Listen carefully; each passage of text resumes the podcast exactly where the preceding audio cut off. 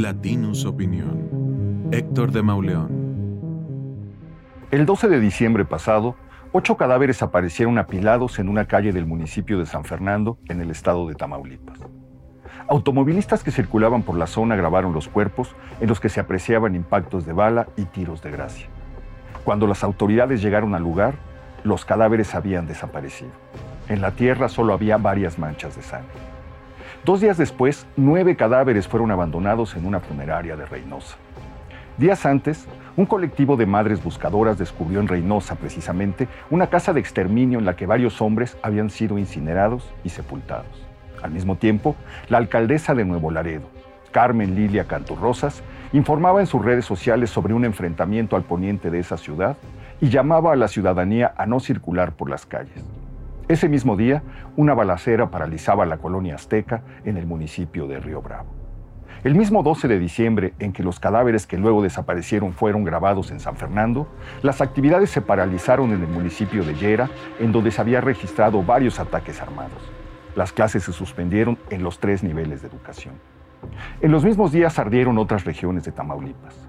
Tras una balacera en la carretera Ciudad Victoria-Matamoros, grupos criminales arrojaron ponchallantas sobre el camino y resultaron averiados vehículos de carga y autos particulares. En el tramo San Fernando-Carboneras se dieron narcobloqueos y quema de vehículos y a lo largo de seis horas ninguna autoridad se presentó. En Ciudad Victoria se reportó que una camioneta perseguía un autobús foráneo. El ómnibus logró alcanzar la central camionera de Ciudad Victoria. Ahí, el operador fue agredido a cachazos y los pasajeros amenazados de muerte. Lo que siguió fueron días de enfrentamientos y bloqueos en San Fernando y Reynosa. En esos días, un militar perdió la vida en un enfrentamiento ocurrido en Nuevo Laredo, frente a una plaza comercial, y el policía Miguel Francisco Guerrero fue asesinado en Reynosa. El vocero de seguridad, Jorge Cuellar, culpó al PAN de difundir los hechos delictivos para sacar provecho político. Mientras tanto, en San Fernando fueron encontrados, abandonados en un ejido, tres vehículos de los llamados monstruos, uno de los cuales había sido calcinado. En solo unos días de diciembre y frente al silencio absoluto del gobierno del morenista Américo Villarreal, la violencia asoló Tamaulipas, un estado donde la delincuencia opera en el 100% de los municipios y en donde se han dado la mitad de los enfrentamientos que el ejército mexicano ha sostenido con civiles armados durante el gobierno del, del presidente Andrés Manuel López Obrador.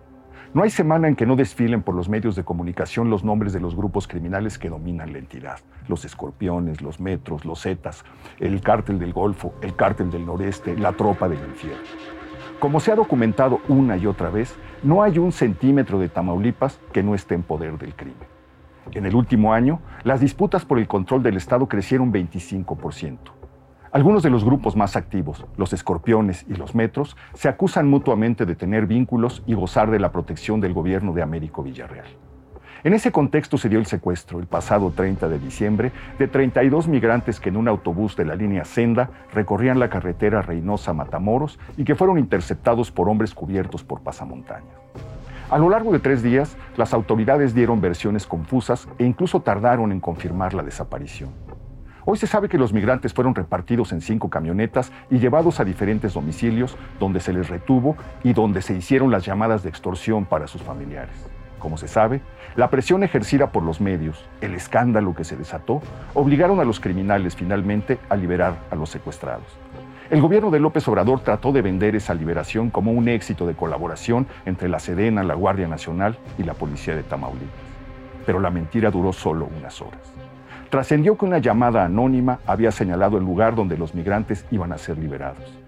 Mientras el vocero del presidente y la secretaria de Gobernación separaban el cuello presumiendo el supuesto rescate de las víctimas, el secuestro de migrantes seguía ocurriendo en otros puntos del estado. Según la diócesis de Matamoros, a las casas de migrantes que hay en el estado llegan noticias de 10 a 15 secuestros diarios, más de 450 al mes, más de 5 mil al año. Tamaulipas es la suma del fracaso de López Obrador en materia de seguridad. Al arribar a los últimos meses de su gobierno, las cuentas que el presidente tiene que entregar se miden en muertos, en secuestros, en extorsiones, en balaceras, en persecuciones, en enfrentamientos. Todo lo que su gobierno legó a la vida diaria de los tamaulipecos. Esto fue una producción de Latinos Podcast.